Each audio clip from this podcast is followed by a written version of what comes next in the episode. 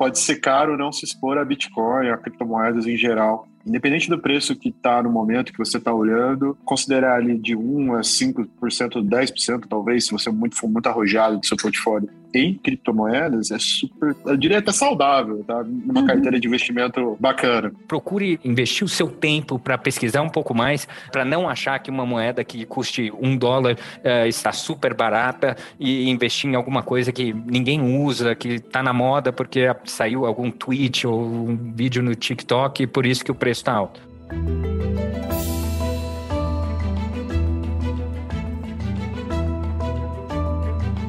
Olá, mentes inquietas e curiosas do século XXI. Este é o The Shift, o seu podcast sobre inovação disruptiva.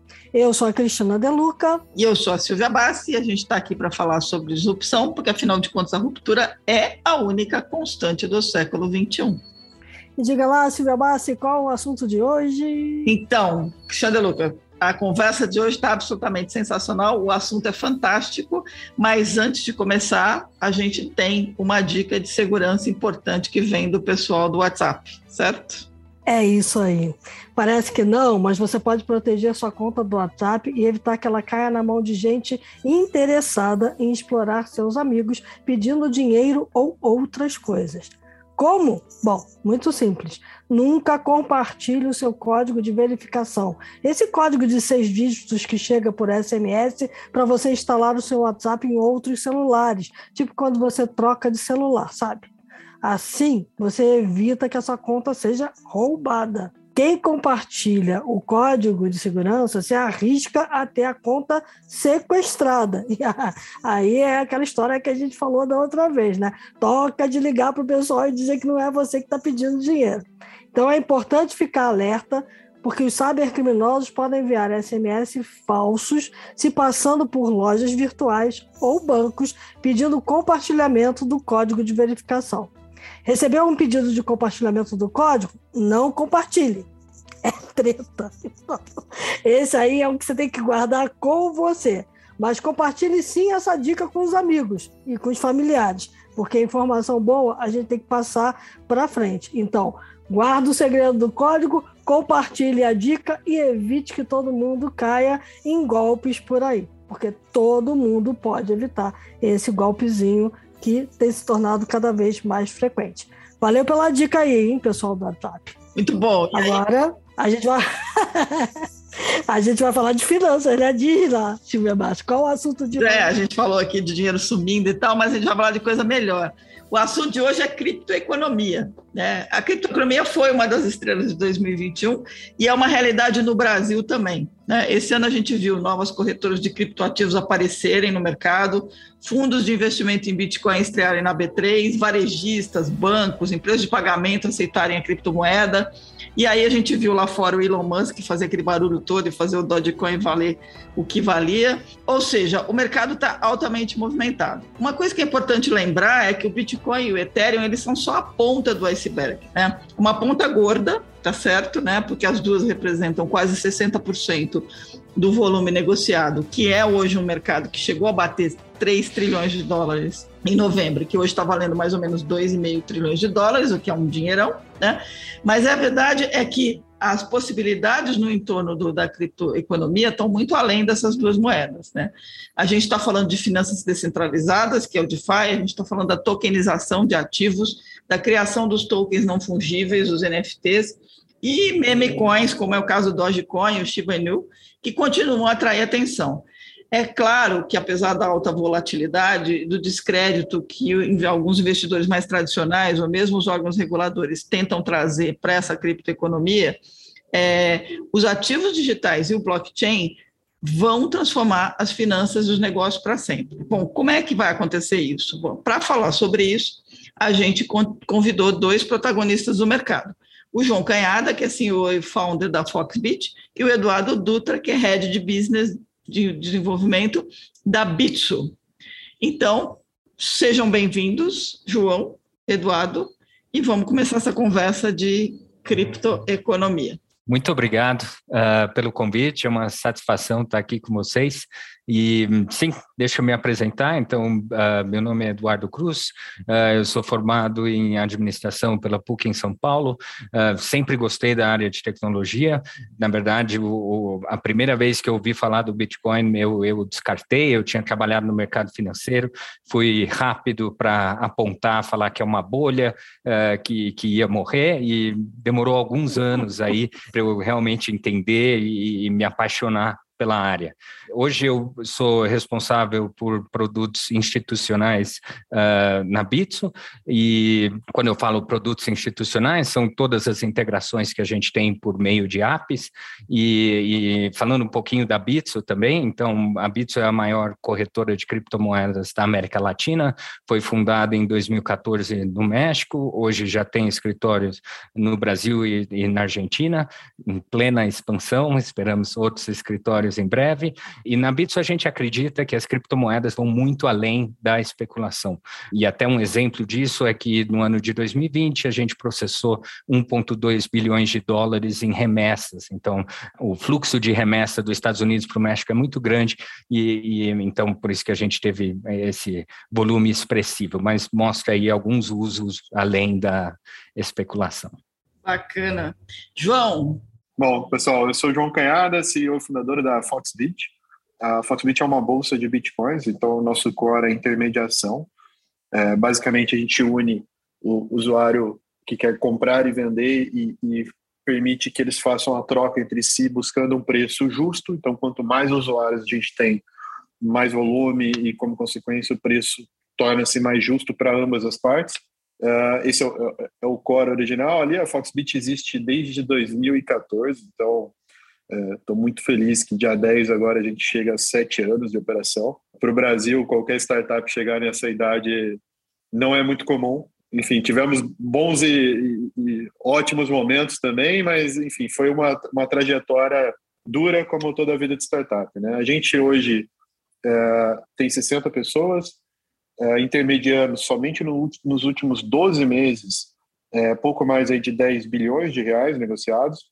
Nosso foco é Brasil, é atender o brasileiro aí da melhor forma possível. É, não descarto olhar para o cenário internacional muito em breve, mas hoje a nossa atuação é aqui.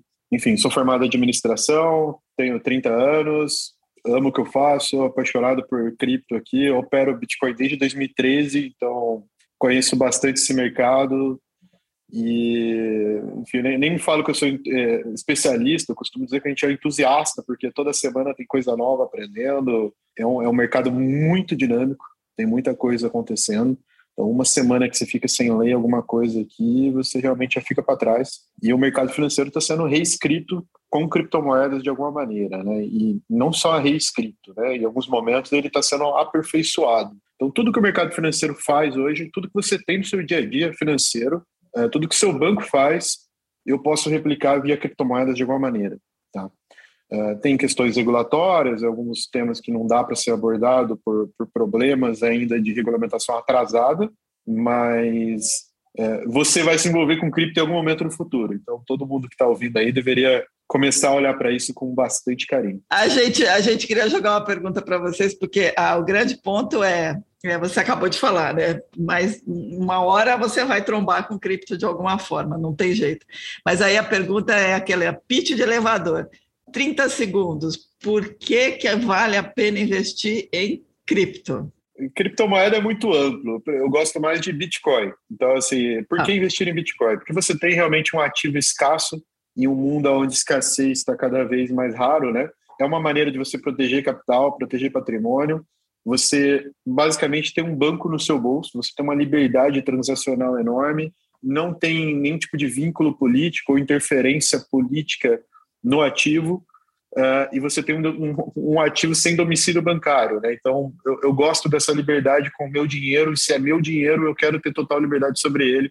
Eu não quero ficar pedindo, pelo amor de Deus, banco, aumenta meu limite de TED, porque eu preciso fazer um pagamento ou ficar dando explicação de por que, que eu estou retirando aquele dinheiro, de, de, dinheiro meu é, de alguma instituição. Então, assim, quando você tem Bitcoin, você é livre de verdade.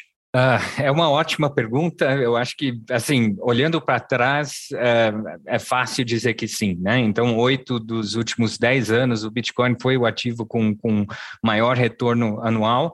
E, e quando as pessoas ouvem isso, todo mundo quer entrar, uh, mas é preciso saber que esse caminho não é tranquilo. Então, as pessoas que, que estão há mais tempo no mercado sabem que quedas de 60% ou até 90% um, foram relativamente frequentes. Então, é preciso ter um estômago forte um, para ver se o investimento cair 90% e não entrar em pânico e, de repente, investir um pouco mais, que seria o mais correto, historicamente, é, de ter feito.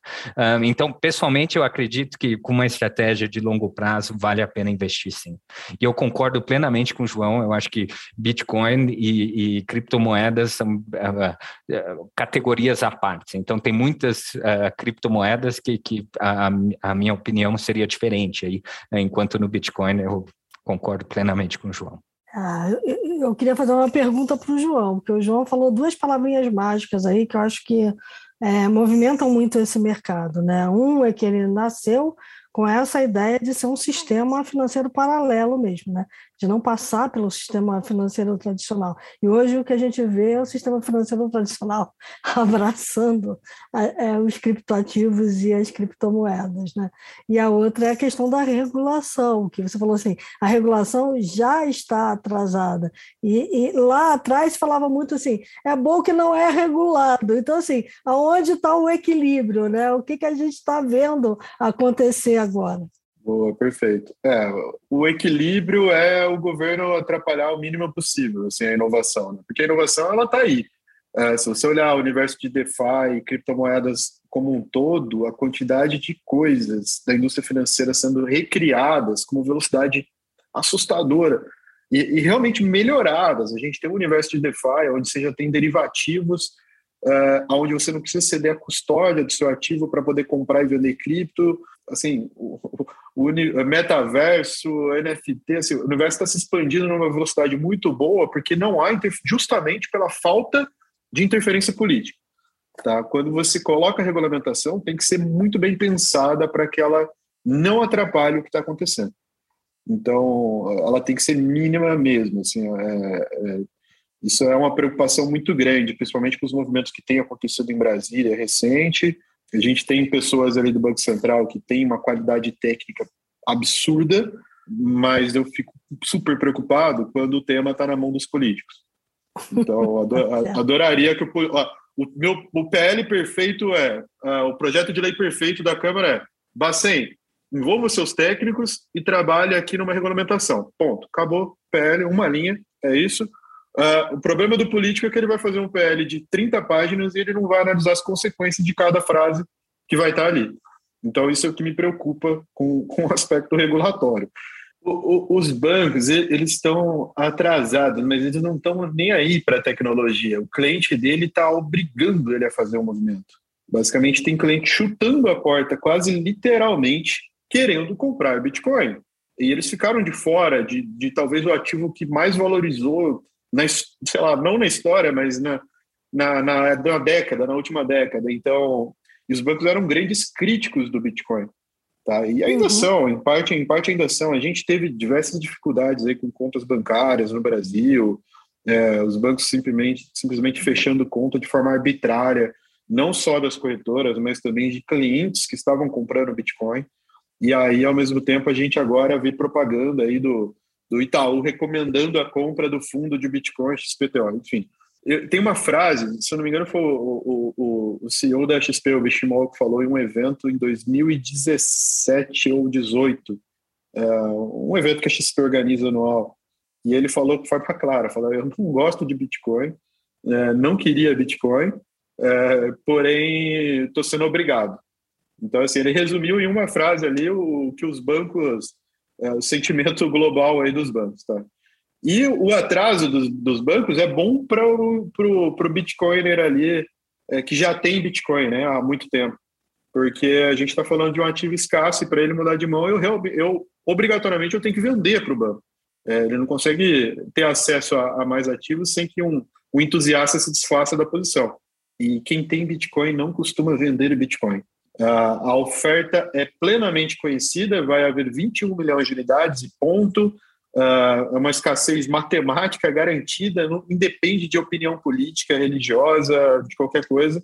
É técnica, puramente matemática. A demanda é que não é conhecida. E ela é explosiva em alguns momentos.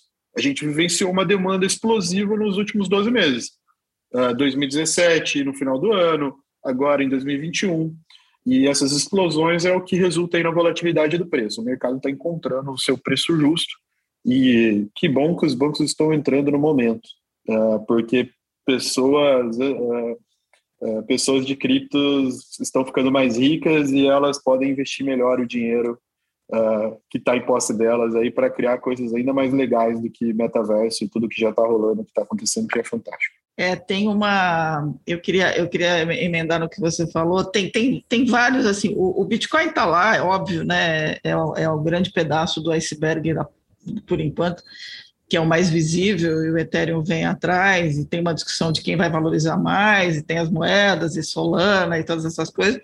Mas eu queria, eu queria pegar alguns pontos. Edu, a Bitso, ela nasceu no México, e você citou é, essa coisa dela ser, por ela ser descentralizada, ela, por exemplo, é, é mais do que só a, a, a, cripto não funciona apenas como um investimento, uma especulação, como alguns querem dizer, mas ela também acaba sendo um, um, um meio pelo qual é, ativos vão ser. Dinheiro passa de um lado para o outro, as pessoas mandam dinheiro para as famílias, as pessoas podem comprar e vender coisas. A gente tem um aspecto muito grande do, do mercado e vocês têm uma diversidade é, maior e estão apostando nisso. Esse, esse modelo dela servir como uma economia paralela mas é, sem o lado pejorativo, é uma coisa que prospera daqui para frente, ele tende a crescer mais, Excelente pergunta. Eu acho que uh, uh, o João tocou em alguns pontos críticos aí. Eu acho que a, a uhum. Bitso, como corretora,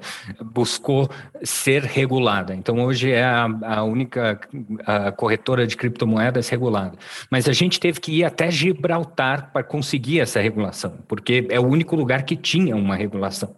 Um, então, a gente tem algumas entidades locais no, no Brasil, uh, no México, na Argentina, em outros lugares também vai operar nesse modelo, mas a entidade que toca cripto, ela está regulada em Gibraltar. Então teve que ir longe para buscar isso, porque em outros lugares não havia essa regulação.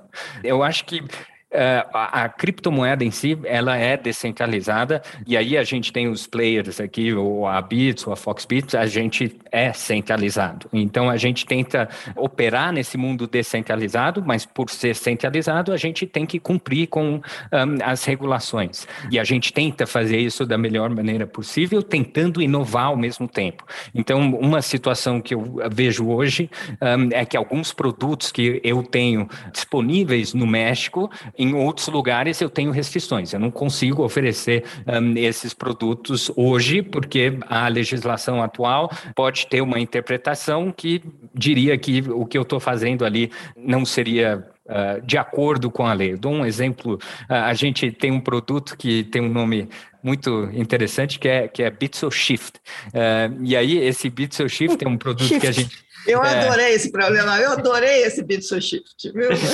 A gente uh, acabou de lançar esse produto aqui no México e permite a pequenas e médias empresas basicamente ter uma conta uh, na Bitso e através de, de stablecoins a gente consegue uh, operar e fazer pagamentos nos Estados Unidos. Então esse é um produto que eu tenho hoje, tá, funciona, eu tenho no México e infelizmente devido a algumas interpretações aí e cautela adicional da Bitso, a gente não oferece esse produto no Brasil ainda uh, por medo ou, ou, de repente uh, falta algumas validações aí para a gente poder colocar isso no mercado. Então isso é só um exemplo aí da, da, da inovação que, que a gente tenta jogar de acordo com as regras, inovando e ao mesmo tempo tendo a cautela e, e a segurança jurídica. Eu queria fazer uma pergunta para os dois, né? A gente falou muito de Bitcoin, a gente está falando muito dessa troca de dinheiro, mas cripto não é só isso, né? tem, tem um mundo enorme aí por trás. Então, eu queria ouvir um pouquinho de vocês é, o, o que, que a gente tem nesse universo de criptomoedas, NFTs, tokens, enfim. Vocês trabalham com tudo isso ou vocês estão restritos só à criptomoeda? Eu acho que a gente tem uma preocupação enorme. Uh, a, a, gente está vendo o que está acontecendo no mercado.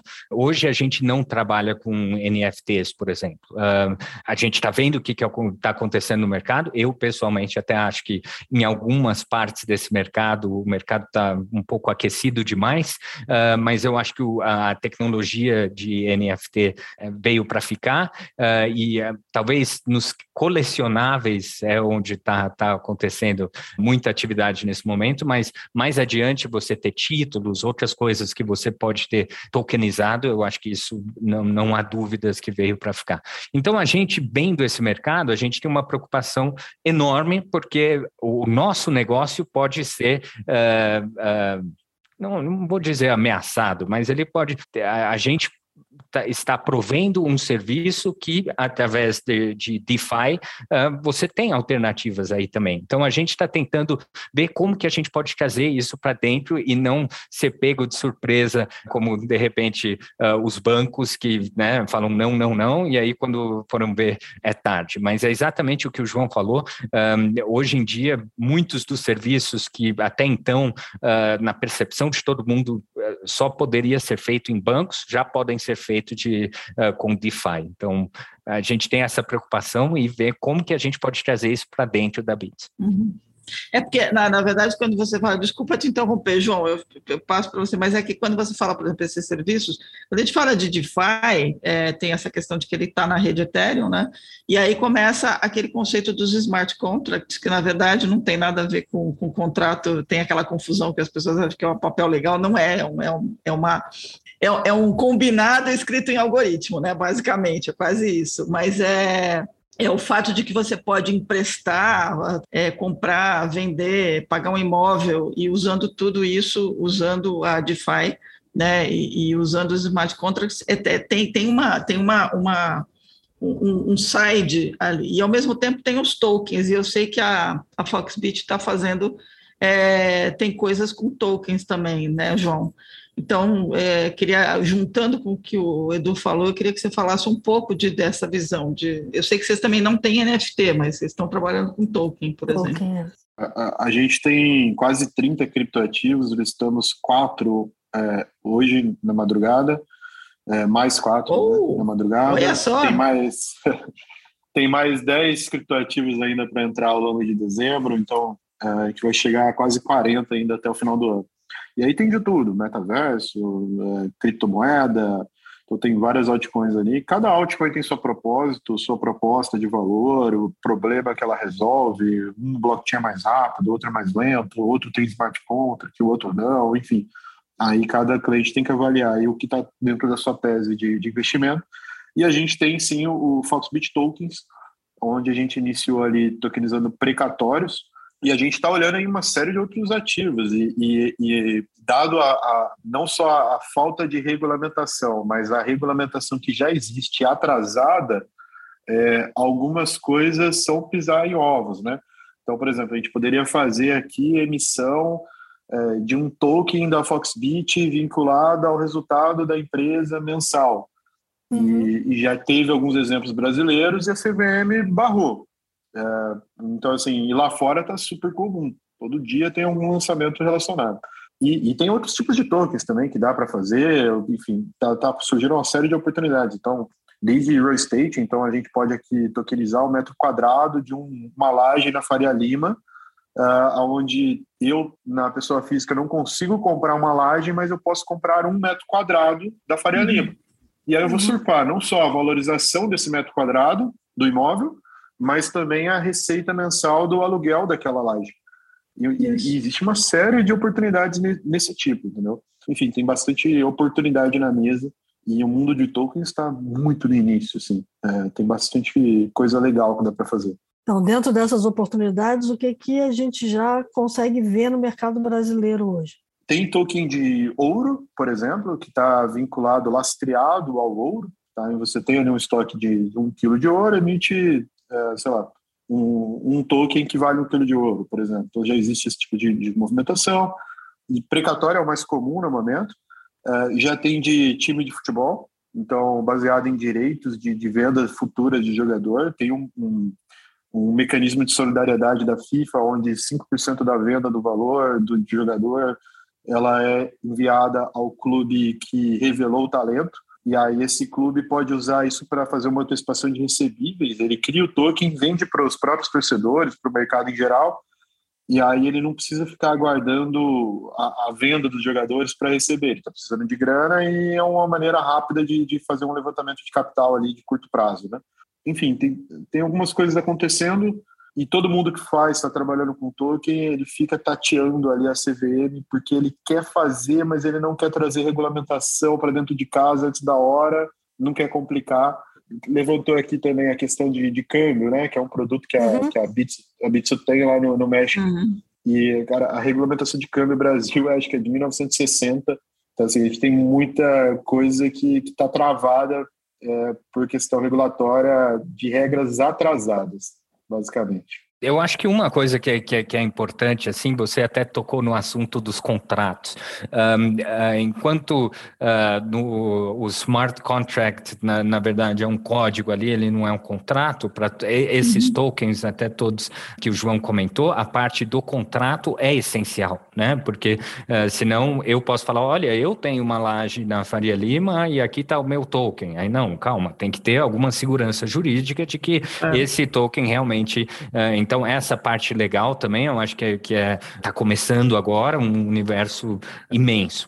Um, agora, algumas outras coisas assim que, que foi comentado, eu acho que na questão do DeFi, essa você uh, poder fazer um, um, um, depósito, receber juros sobre esse seu depósito, ou pegar um empréstimo de forma descentralizada, eu acho que isso é uma inovação fantástica no mundo, uh, que quando você está interagindo com um contrato inteligente, não importa se você é um banqueiro que mora uh, em Nova York ou alguém numa uh, zona rural do Afeganistão, o contrato te trata da mesma maneira. Então, eu acho que isso é uma inovação muito grande. Você ter, uh, por exemplo, 18 casas decimais no, no Ethereum, você conseguir fazer um depósito de um dólar e ver que a 5% ao ano as suas casas decimais lá estão uh, se movendo, então o dinheiro está rendendo, mesmo que, que seja algo né, uh, irrisório, mas é, eu acho que isso é, é, uma ferramenta muito poderosa que vai trazer muita inclusão e eu acho que é isso que, que a Bitso também está uh, querendo participar nesse mercado, em toda a América Latina, nessa, nessa revolução de inclusão financeira que, que está ocorrendo. Uma pergunta para vocês. É, quando a gente olha para a criptomoeda, a gente já sabe as duas que mais se destacam, né? Tem várias outras, a gente falou aqui de 40, é, mas vai depender de onde você vai investir. Geralmente o pessoal começa por aquelas que estão mais badaladas. Quais são os DeFi que hoje estão, assim, na opinião de vocês, é, ranqueando esse mercado, né? Ou carregando ele, mais, tem mais possibilidade de sucesso? corretora descentralizada, Uniswap é o melhor case. Tá? Uh, tem também a Pancakes, uh, sou rápida, que é, a Binance ajudou ali na, na, criação e usa a rede da Binance para operar. X Infinity, de jogos aí que realmente play to earn, né? Você ganha para jogar. Por exemplo, tem, tem alguns é, AVE, Compound, que são protocolos que você pode tomar empréstimo sem falar com o banco, né? Basicamente, você faz um empréstimo peer-to-peer ali intermediado por um protocolo. Então, basicamente, é um contrato auto-executável ali que, que gerencia esses empréstimos. Você aloca capital em garantia, toma empréstimo. Acho que são os mais crescentes aí, mas assim, é muito, muito. É, se eu começar a falar aqui, ainda dá para falar mais uns 100 é, in, incríveis que surgiram uhum. nos últimos 12 meses, que um potencial assustador, assim, que estão causando uma disrupção brutal na economia. E, e não só né, na economia real, mas no nosso, no meu próprio mercado de criptomoeda, é, que já é fora da casinha, né? Quando a gente fala do tradicional, é, o meu próprio mercado está sendo des, des, é, tá disruptado aí, pela, por, não sei nem se é essa palavra, mas por, por esses protocolos. Entendeu? Eu sou uma corretora centralizada, eu preciso receber o Bitcoin do cliente que quer vender, os reais do cliente que quer comprar. Uh, para que eu possa fazer essa intermediação e dar segurança para as, pra, para as partes que, que esses fundos estão uh, seguros, né? A Uniswap, basicamente, você conecta a carteira e você só envia o, o, o ativo no momento do trade. E ele já vai direto para a contraparte, sem que você tenha que ceder a custódia. Então, você tira o risco corretora do, do jogo, o que é fantástico. Assim. Então, o mercado ainda está aprendendo, os bancos estão, assim, falaram no começo, os bancos estão aprendendo sobre Bitcoin, estão querendo vir, estão entendendo e tal. Aí tem corretoras de Bitcoin, protocolos. Então, o, pró o próprio mercado de cripto já está sendo disruptado aí pelas novidades que estão acontecendo. É. Né? E o que já tem também são esses exchange aggregators. Então, são outras plataformas que pegam essas uh, plataformas descentralizadas e consolidam num lugar um, e buscam o melhor preço. Então, essas bolsas descentralizadas já estão competindo entre si também. Então, isso é algo uh, é impressionante a velocidade com que essa inovação ocorre. Outra coisa, assim, um, a, a, o Ethereum agora está um pouco congestionado, para falar de forma educada. Então, as, a, as transações uh, estão muito caras, uh, mas aí então já existem aí algumas soluções que eles chamam de Layer 2, um, eh, onde você pode interagir com esses tokens sem pagar essas taxas abusivas. Então, é, é, fascinante a velocidade com que essas inovações ocorrem e é fascinante também a velocidade com que se acham soluções. Então, quando você acha que, ah, pronto, agora está congestionado, então agora não vai funcionar. Pronto, não, dá uma semana já tem uma solução funcionando, uma equipe super talentosa trabalhando. Eu acho que para gente aí, que, que somos os players do, do mercado, o desafio é encontrar como que a gente pode trabalhar com eles para poder participar disso e, e trazer isso uh, ah, para o usuário comum. Então, eu acho que o desafio nosso também é, é, é tornar o uso mais fácil. Então, hoje, para você interagir com, com esses protocolos, ainda é um pouco de um desafio, um, e, e aí o desafio nosso é tornar isso mais acessível ao usuário comum. É, acho que falou que ainda é, é um desafio, é, é, é modesto, né? Porque para entender a quantidade de coisinhas voando não é uma coisa fácil, por isso que as pessoas se voltam talvez para aquela coisa mais objetiva, mais óbvia lá que é o Bitcoin, o Ethereum, né? A gente, enquanto a gente estava aqui falando, eu fiquei contabilizando mentalmente a quantidade de palavras exóticas que a gente soltou e que quem não conhece esse mercado não vai conseguir entender. Então, a gente já falou de altcoin, a gente falou de stablecoin, a gente falou de memecoin, a gente falou de que mais de tokens então tem assim, tem um monte de coisa é, dele que assim, Parece criação de, de, micróbios em placa de Petri, né? Nasce um atrás do outro ali. É, é, é como, como, é que alguém consegue? Dizer, qual é a recomendação? Eu sei que assim, vocês, eu estou percebendo que vocês estão tomando o máximo de cuidado para não ficar recomendando coisas muito blunt, porque é meio que nem mercado farma, né? Não dá para sair recomendando assim, porque é complicado. Mas o que eu acho é o seguinte: tem um caminho. Né? As empresas, por exemplo, podem tokenizar ativos né, e lançar as suas utility coins e conseguir gerar receita para elas, como é o caso, por exemplo, do Coffee Coin, lá da, da, daquela cooperativa de café né, no Sul, que lançou a moeda, que está lastreada no preço do, do café. O João citou a, a, o token lastreado no preço do ouro. Então, assim, tem oportunidades para pessoa física e tem também oportunidades para pessoa jurídica. Né? A, a Foxbit fez aquela parceria com a 99, né, João, para usar como uma forma de estimular as pessoas a usarem a plataforma do Pay. E eu não sei, Edu, vocês provavelmente devem ter coisas nesse sentido também. Então, eu vejo oportunidades para o investidor, pessoa física, é conseguir entender aquilo tudo. Para o investidor, pessoa jurídica, para as empresas, as oportunidades de levantar dinheiro, ou lançar uma sua própria moeda, vão bem além disso. Como é que alguém consegue é, se entender? Qual é a recomendação de vocês? Como, como entender, como começar? É, no sentido de onde entender melhor, é, onde, onde se informar e como começar aquela coisa do que nem jogar no, em Las Vegas, você separa 100 dólares e diz esses eu posso perder e tudo bem, e vai entre ganha. Como é que funciona? Primeiro ponto, né? Pode ser caro não se expor a Bitcoin, a criptomoedas em geral. independente do preço que está no momento que você está olhando, considerar ali de 1 a 5%, 10%, talvez, se você muito, for muito arrojado do seu portfólio em criptomoedas, é super, é, eu diria até saudável, tá? Uma uhum. carteira de investimento é, bacana. Uh, tem que tomar cuidado com pular etapas, tá? Se pegar uma pessoa que está na poupança, já vai direto para criptomoeda tal, ele, ele pulou alguns níveis ali. Ele saiu, ele não olhou fundo, ele não olhou nada de renda variável e já foi para um ativo que ainda está encontrando o seu preço que tem uma vol mais alta, né? É, mercado tradicional também tem ativos com bastante volatilidade. A bolsa viu uhum. bastante isso nesse ano, né? A Foxbit a gente tem soluções aí tanto para o cliente final, quer comprar o ativo, quer se explorar o ativo, tanto para empresas. Você citou um exemplo aí que é a 99. A 99 basicamente ela tem uma, uma a gente fornece um serviço B2B para que ela possa permitir que os clientes dela se exponham a, a Bitcoin. É, no momento Bitcoin, mas pode ter todos os ativos, enfim. E aí, basicamente, com esse produto, qualquer banco digital, qualquer operação hoje pode conectar na Foxbit e permitir que os clientes deles acessem Bitcoin de maneira bem segura, né? Então, isso tira bastante o atrito de compra, né?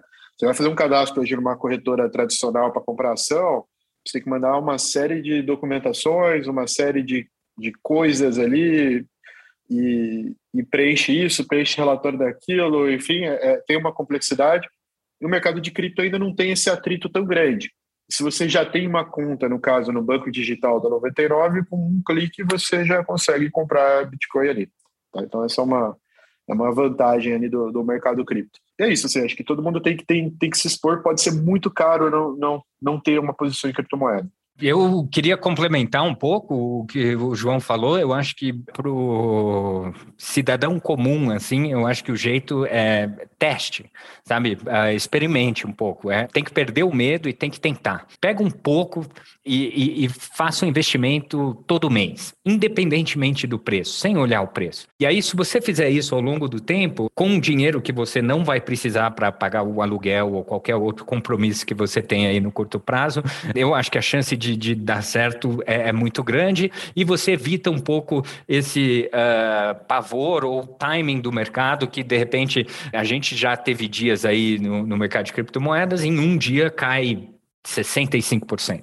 Um, então, se, se, alguém coloca um, teve o azar de investir nesse dia no, no alto e, e, aí acorda no dia seguinte perdeu 65%, a, a chance de, de é, entrar em pânico e querer resgatar na baixa, que é a pior coisa, um, é muito alta. Então, teste. Eu acho que hoje em dia também, eu acho que eu vi outro dia, tem mais de 14 mil criptomoedas, pelo menos em um dos sites lá que eu vi, o número era absurdo, assim. Uma moeda que custe frações de um centavo pode estar caríssima, enquanto o Bitcoin custando 60 mil dólares pode estar barato. Então, é, realmente, procure investir investir o seu tempo para pesquisar um pouco mais, para não achar que uma moeda que custe um dólar uh, está super barata e investir em alguma coisa que ninguém usa, que está na moda porque saiu algum tweet ou um vídeo no TikTok e por isso que o preço está alto. Então tem que ter um pouco de cuidado. Eu acho que a gente, como corretora, assim, eu falo a Bitso, mas tá, tá a Foxbit também, outras corretoras, tem uma, um certo processo de curadoria. Não é qualquer criptomoeda que vai entrar na, na, na corretora. Então, um, a, a, gente, falando da Bitso, que eu, que eu entendo um pouco mais, a gente é extremamente seletivo. Então, não quer dizer que a, a, a, a criptomoeda que a gente tem vai só vai subir, de forma alguma. Mas é um projeto que, pelo menos, alguma pesquisa foi feita. Então, eu acho que isso é uma garantia. Quanto a empresas, eu acho que vale a mesma coisa, vale tentar. Eu até tive uma reunião um, há pouco tempo com uma empresa grande no Brasil, e aí a, a pessoa da área financeira uh, do outro lado não entendia exatamente, mas eu falei, teste um pouco, cria a sua conta e, e, e tente, né? Ele, nesse caso, também estava querendo, tem filiais em outros lugares e estava querendo enviar dinheiro, mas como que eu faço isso? Teste, né? Tenta uma vez para perder o medo. Eu acho que a gente está muito no início do mercado e, e, dessa revolução toda, na verdade. Então, teste, perca o medo uh, e devagarzinho a gente vai entendendo. No começo é, é difícil, mas devagarzinho as peças vão se encaixando. Muito bom o que foi dito. Em relação a, a, a criptomoedas, tem que pensar o supply dela. Por exemplo, a XRP, é, ou alguns chamam de Ripple. É uma das mais famosas do mercado, ela é a sétima posicionada aqui, mas ela tem um, um estoque de coins, né? É, previsto de 100 bilhões de coins. Hoje custa um, quase um dólar cada XRP. Então, com 100 bilhões de coins, é, isso aqui não vai atingir 50 dólares. Não vai, entendeu? Não, tem mínima possibilidade. Que a gente estaria, basicamente, se ela chegasse em patamares muito altos aqui, é, toda a economia do planeta seria substituída por esse ativo. É uma coisa lógica de se dizer, então não faz sentido. Então, é, é exatamente como, como foi dito: a, a, o Bitcoin a 57 mil dólares pode estar barato e o XRP a 1 dólar pode estar caro. É, você tem que entender, tem que fazer essa análise e tomar muito cuidado com, com, com investimento, é o seu dinheiro, é o seu patrimônio. Uh, diversificar, venda, comprar recorrente, fazer preço médio é sempre a melhor opção tem alguns fenômenos acontecendo, né? Por exemplo, El Salvador, né? Foi lá e definiu que a economia vai toda rodar em Bitcoin. Está criando uma cidade de bitcoins, vai minerar bitcoins usando a energia é, de calor do, do vulcão. Né? A gente estava conversando sobre os navajos, né? Nos Estados Unidos que vão começar a minerar Bitcoin também usando uma utility, uma empresa deles para gerar energia e, e, que é muito. É, a história dos navais é interessante porque é muito melhor do que trabalhar como carregador de caixas para uma empresa como eles estavam fazendo. Quer dizer, você começa a tomar posse né, de uma economia ou tomar posse do seu dinheiro e às vezes passa a ter uma moeda diferente. Então a gente está falando de um jogo aqui complicadíssimo. As Filipinas, por exemplo, os, os jogos Play to Earn, são, já fizeram muita gente pagar casa, né? Tem aquela história célebre lá do garoto que comprou a casa para a mãe. O governo filipino enlouqueceu porque começou a virar um, um, um negócio maluco com X Infinity, mas é, a gente está falando de um, de um cenário que, que tende a, a se tornar, como é que eu vou dizer? Ele tende a se tornar comum. Então, acho que o que vocês dois trouxeram é uma questão que, para mim, é mais importante. É, vai lá e tenta, né, experimenta por que não. Eu acho que falar de cripto hoje é falar por que não, porque é fácil usar reais para comprar cripto, você não precisa fazer nenhuma tragédia grega, não precisa pedir para um traficante trazer não sei o que, não, é muito super simples. Você manda dinheiro via Pix para uma carteira e compra o que você quer. Né? Até o Pix está na jogada. Então, eu acho que nesse momento em que a gente está falando de uma tecnologia super sólida como blockchain, garantindo a idoneidade, a segurança dos contratos, a propriedade das moedas, né? E, e, tem todo um movimento tecnológico por trás, eu acho que o grande ponto que vocês dois trouxeram é o seguinte: vai lá, meu, experimenta. Né? É, você não, não, o risco de perder é muito pequeno se você tiver paciência, né? É, e as oportunidades de ganhá-las podem ser interessantes, extremamente interessantes. E para as empresas, a tokenização é uma coisa definitiva, né? É uma coisa que vai entrar na jogada. Então, eu só, só quis fazer esse discurso todo porque eu acho que vocês trouxeram alguns pontos que são bem legais. Que essa coisa do vai e experimenta, que ambos trouxeram, eu acho que é fundamental. A gente que já está há algum tempo no mercado, a gente viu algumas moedas que existiam e já morreram. Um, então, esse é um risco de algumas criptomoedas. Eu não quero falar aí especificamente de um projeto ou de outro, uh, mas algum projeto que não tem um uso ou que o uso seja somente a especulação, a chance desse projeto ir a zero é muito grande. Tá. Muito mais, mesmo se custe eh, um centavo. Esse um centavo você colocou mil reais, se for a zero, você perdeu seus mil reais.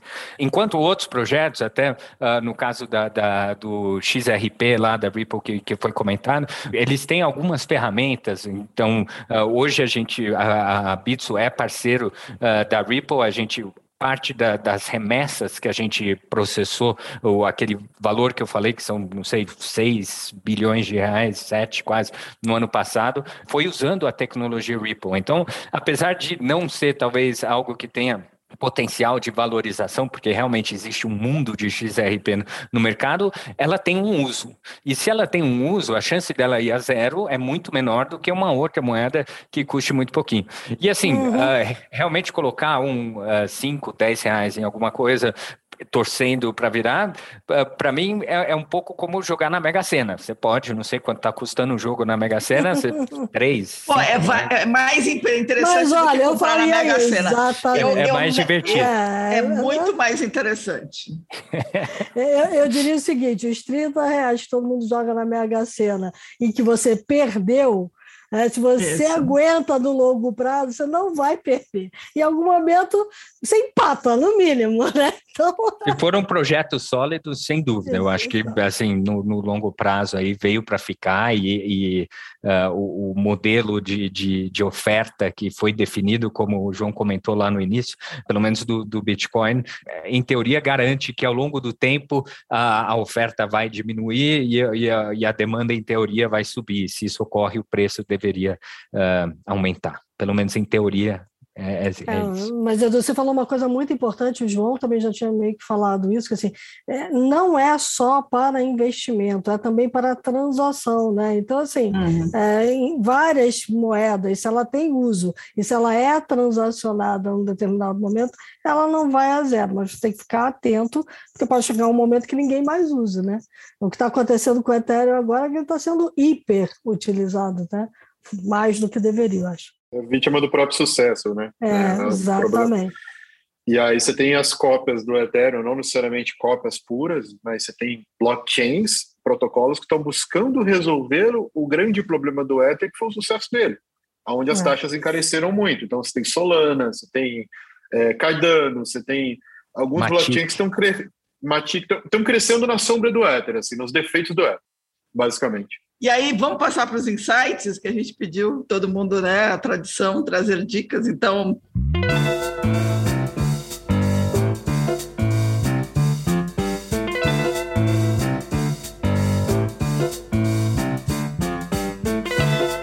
Quem quer começar? Vai lá, João. Trazer um exemplo aqui, na verdade, de se você não gosta de criptomoeda, você não quer saber de criptomoeda, você não entende, você não está nem aí para isso, você quer dólar, quer real, quer qualquer outra coisa, tudo bem. Nosso mercado também tem maneiras de você, hater de Bitcoin, ganhar dinheiro, tá? Exemplo, uh, existe uma operação, vou falar uma operação aqui, mas tem milhares, tá?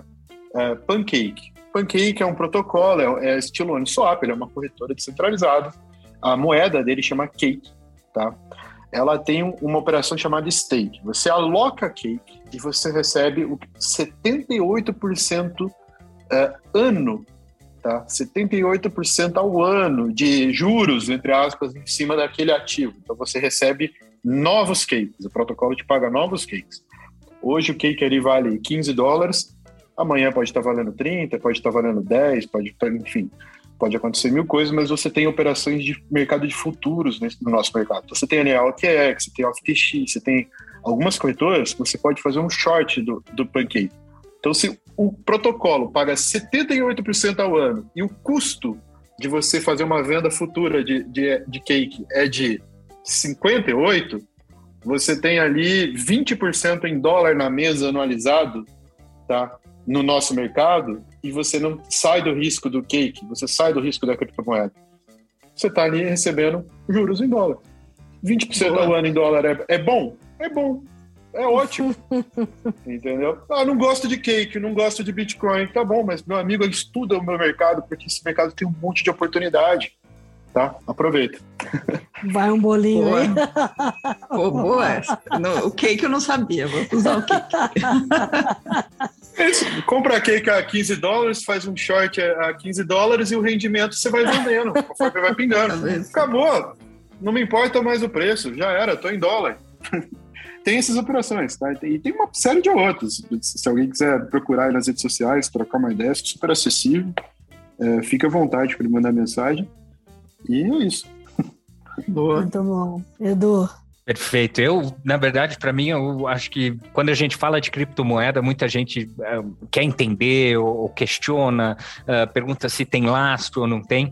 E um livro que me ajudou muito é um livro, infelizmente, eu pesquisei, não tinha em português, eu vou falar aqui o nome em inglês, que é The Mystery of Banking. Então, o mistério do sistema bancário, uh, escrito uhum. pelo uh, Murray Rothbard, uh, já faleceu, acho que em 95, mas é um livro excelente. Ele tenta explicar um pouco o sistema bancário tradicional, porque muita gente não entende o sistema bancário tradicional, sistema financeiro tradicional. E a gente é, é muito rápido a questionar o sistema ou, as criptomoedas, ah, mas como é isso, como aquilo, mas busque entender o sistema tradicional, porque esse também tem várias falhas e, e aí muitas dessas é o que a criptomoeda está tentando resolver. Então a gente aqui, os mais velhos, lembram, sei lá, o confisco da poupança no Brasil. É, é uma atrocidade o que houve, mas isso, em teoria, com criptomoedas, as pessoas teriam uma alternativa ao sistema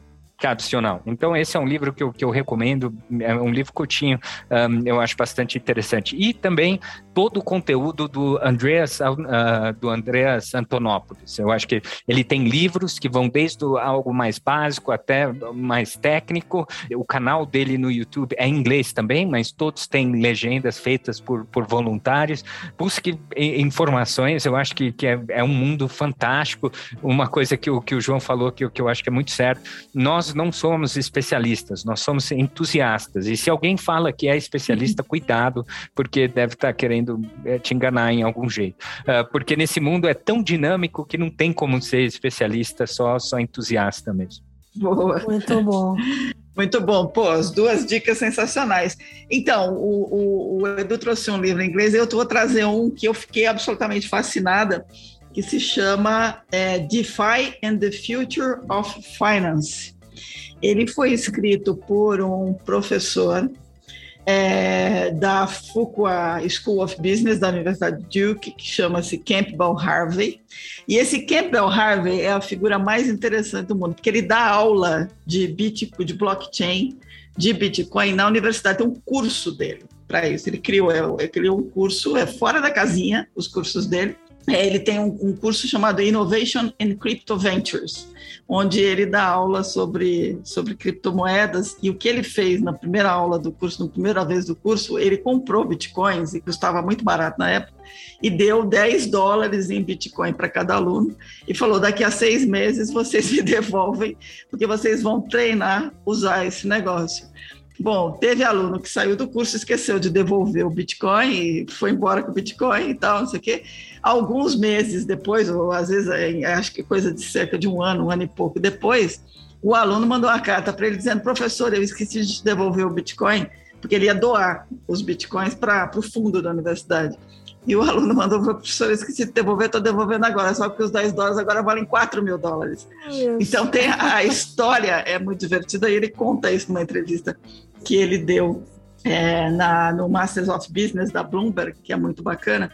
E o livro ele, ele fala por que é que o sistema financeiro tra tradicional está doomed, está destinado a não dar certo. Né? E por que que, por que que o DeFi é o grande é o grande ponto. Então, o livro é muito legal. Ele, tá, ele escreveu em parceria com outros dois é, escritores. Um é o Ashram Ramachandran, que é sócio da Dragonfly Capital, e o Joy Santoro, que é fundador do, da FEI Protocol, que é um stablecoin para DeFi. É, prefácios do fundador do Ethereum e do, funda, do cofundador da Coinbase. Então, veja que estamos falando aí de um livro super interessante. Eu já comprei, está na minha pilha para ler, mas vale super a pena. Então fica a dica aqui, DeFi and the Future of Finance, porque o livro é bem interessante. Muito bom. Bom, eu vou lá no básico do básico do básico mesmo. Para quem ouviu esse podcast não entendeu nada e está querendo é, se movimentar no mercado financeiro, no blockchain, no Bitcoin, nas criptomoedas como um todo, no DeFi, tem um livro que foi lançado no ano passado, chama O Futuro do Dinheiro, né? que é do Rudá Pellini. Então, acho que está em, em, português uh, e é fácil para materializar esses conceitos e essas palavrinhas todas que a gente falou aqui, né? Tecla SAP para a Garela. Então, acho que vale super a pena. Boa.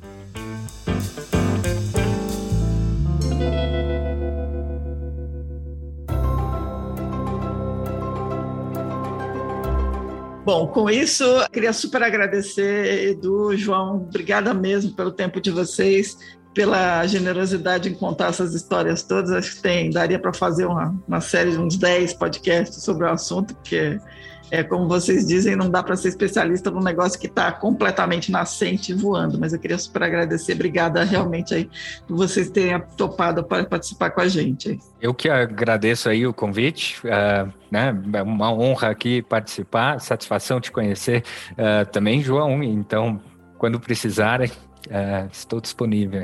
Legal. Bom, obrigado pela oportunidade. E deixar um livro também, todo mundo deixou um livro, deixar um livro também. Bitcoin Opa. Red Pill, o renascimento moral, material e tecnológico, Renata Moedo, brasileiro. Fantástico livro. Olha. Muito bom, é bom também. Boa. Esse Muito bom. Boa.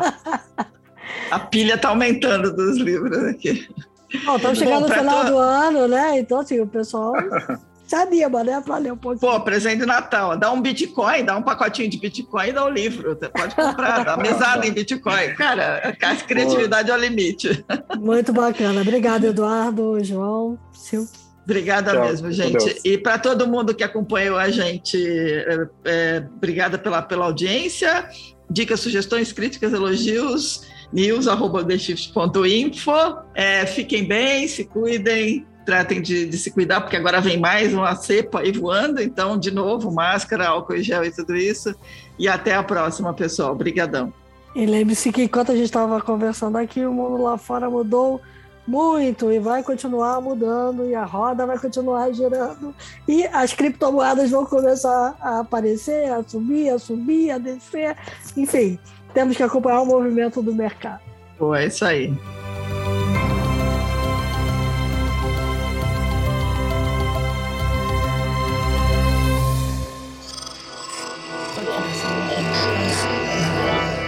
Esse podcast é, é apresentado por b9.com.br.